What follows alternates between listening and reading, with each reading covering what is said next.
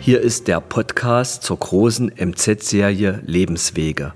Bei uns erzählen Menschen mit DDR-Biografie, wie es ihnen vor und nach dem Mauerfall ergangen ist. Wir blicken vor allem auf die Zeit im Arbeiter- und Bauernstaat, auf Gewinner und Verlierer. Entstanden sind interessante Geschichten über bemerkenswerte Lebenswege, die oft ihre Richtungen änderten. Mein Name ist Dirk Skripczak, ich bin Chefreporter in der Lokalredaktion Halle der Mitteldeutschen Zeitung. In dieser Folge erzählt Goldschmiedemeisterin Gertraud Graf, warum sie als junger Mensch nicht auf den Rat ihres Großvaters hörte und wie schwierig es in der DDR eigentlich gewesen ist, an Gold heranzukommen.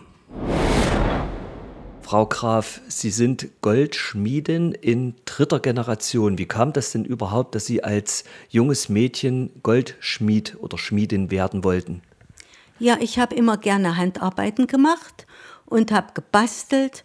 Und da haben meine Eltern, nachdem ich doch nicht auf die Oberschule gekommen war, weil mein Vater selbstständig war, haben meine Eltern sich entschlossen, ob ich nicht Goldschmied werde wie der Großvater. Das war der Vater meiner Mutter. Und da haben sie mit ihm gesprochen und der hat äh, einen Meister empfohlen. Und da habe ich im Jahre 1955 am 1. September als Goldschmied angefangen. Jetzt stellt man sich Goldschmied ja immer sehr filigran vor. Ist das eigentlich auch körperlich schwer gewesen, die Arbeit? Ja, es war ein schwerer Beruf. Wir hatten ja noch keine elektrischen Geräte zum Walzen, sondern wir haben noch mit, dem, mit der Hand gewalzt, also mit dem Schwengel. Und da wurde der Schwengel rechts und links an die Walze ge gemacht. Und mein Chef hat mit mir zusammen gewalzt. Es war nicht immer einfach. Solange also, bis das, äh, bis das Schmuckstück oder dieses Werkstück dann die nötige Breite oder Dünne hatte, dass sie es dann verarbeiten konnten. Genau, die wurde äh, äh dünn gewalzt, also ganz schön dünn, dass wir es wirklich verarbeiten konnten. Und der Draht wurde gezogen durch ein Zieheisen. Das machte jeder für sich alleine. Und wenn der Draht zu lang war, wir wollten ihn ja nicht kürzen, dann wurde um Bauch weiter gewickelt. Ähm, Frau Graf, zu DDR-Zeiten, das weiß man ja, vieles gab es nicht. Gold zum Beispiel zu bekommen, stelle ich mir sehr schwer vor. Wie haben Sie das denn damals gemacht? Wie viel, wo haben Sie Ihr Gold herbekommen und wie konnten Sie die Wünsche der Kunden dann überhaupt erfüllen?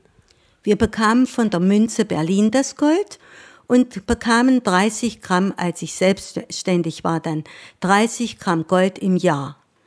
Das musste ich einteilen, aber die Kunden brachten noch sehr viel Altgold, alte Eheringe von ihren Eltern als Erinnerung auch und waren gar nicht böse, dass das mitverarbeitet wurde. Und das haben wir dann selbst legiert am Anfang und später habe ich es äh, an die Münze geschickt und das wurde dann in die Legierung äh, umgeschmolzen und das bekam ich dann zurück als Bann oder als Draht, wie ich es wünschte. Als Selbstständige in der DDR, wie ist das denn dann, ist es denn da gewesen? Hat der Staat Sie in Ruhe gelassen? Ich glaube, Sie hatten vorhin auch erzählt oder Sie hatten auch erzählt, dass Sie in, in der Schule Ihres Sohnes als Kapitalistin galten, weil Sie selbstständig waren. Ja, ich war zwar nur Alleinmeister und da bei meinem Sohn, bei meinem jüngeren Sohn, es keine Kapitalisten mehr gab, hatten sie kein Beispiel als Kapitalist und da wurde ich als Kapitalist genannt. Mein Sohn war sehr erbost, denn er sagte, Mutti, du arbeitest doch nur alleine, da bist du doch kein Kapitalist. Ja, so war die Zeit. Dann kam die Wende und was hat sich da für Sie verändert? Dann mussten Sie den, haben Sie ja den Schritt dann in die neue Zeit auch wagen müssen. Sie als Selbstständige hatten Sie da sicherlich schon Vorteile, weil Sie immer auf eigenen Füßen standen. Aber wie haben Sie dann diesen Umbruch auch beruflich erlebt?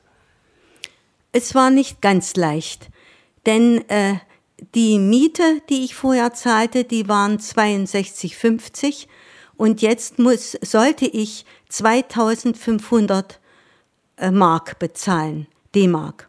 Und das war mir dann doch etwas viel, denn den ersten Monat nach der Wende habe ich nur 14 Mark verdient und konnte mir das gar nicht leisten, denn die Kunden gingen natürlich viel zuerst äh, äh, in die Firmen, die Fabrikschmuck hatten, der viel preisgünstiger war. Und da habe ich das Geschäft in Trotha in der Garage mir eingerichtet und habe dort dann in der Garage gearbeitet, äh, äh, äh, zu Hause in der, im Keller gearbeitet und in der Garage mir das Geschäft mit der ganzen Familie eingerichtet. Die haben mir geholfen, dass das ein kleiner Laden wurde. Ihr Sohn führt äh, sozusagen das Erbe weiter, jetzt in mittlerweile vierter Generation. Sind Sie da sehr stolz drauf, auf diese Familiengeschichte, die Goldschmiede-Geschichte Ihrer Familie? Ja, darauf bin ich sehr stolz. Und er macht so tüchtig, dass ich immer wieder von allen Seiten höre, dass es ein lieber, netter Junge ist, der gut berät. Und ich würde mich sehr freuen, wenn seine Kinder, er hat zwei Mädchen, denn ich bin ja auch eine Frau, wenn bei seinen Kindern das wieder fortgeführt wird.